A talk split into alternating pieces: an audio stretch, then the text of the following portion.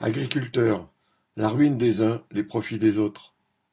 Après que le Premier ministre Attal a annoncé, jeudi 1er février, une série de nouvelles mesures pour répondre à la colère des agriculteurs, leurs deux principaux syndicats, la FNSEA et les jeunes agriculteurs, ont appelé à la levée des barrages.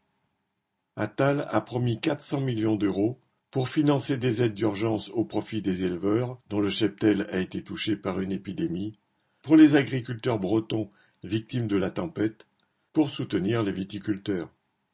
Cette somme couvre aussi le coût de l'abandon de la hausse de la taxe sur le gazole non routier GNR.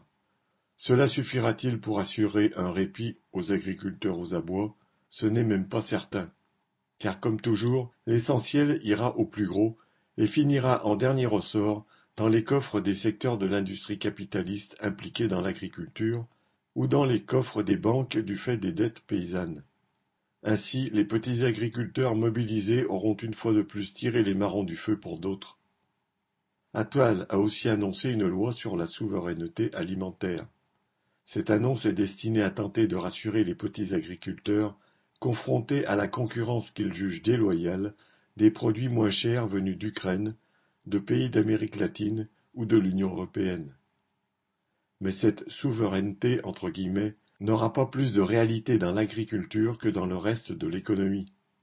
Les plus petits paysans ont du mal à suivre la course à la compétitivité imposée par le fonctionnement du capitalisme, que la concurrence soit étrangère ou française, et une partie sont menacées de disparaître.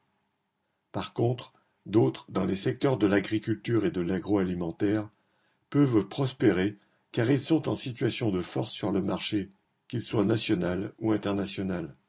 Des céréaliers et des viticulteurs peuvent exporter avec profit leur production.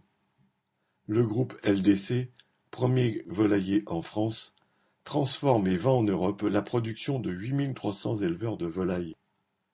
Et ces capitalistes de l'agriculture peuvent eux aussi mener une concurrence déloyale, entre guillemets, quand ils perçoivent des subventions versées par l'État français et l'Union européenne. Les petits agriculteurs ne peuvent se reposer sur l'espoir d'être protégés par l'État.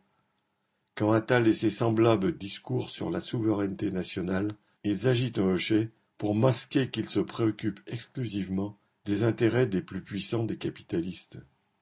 Au contraire, certains de ces petits agriculteurs s'en prennent aux grandes surfaces et dénoncent les profits qu'elles réalisent à leurs dépens.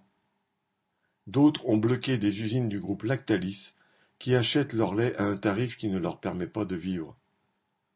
En menant de telles actions, les petits producteurs montrent que leurs véritables ennemis, ceux qui profitent de leur travail et les acculent à la ruine, sont bien de ce côté-là. Boris Savin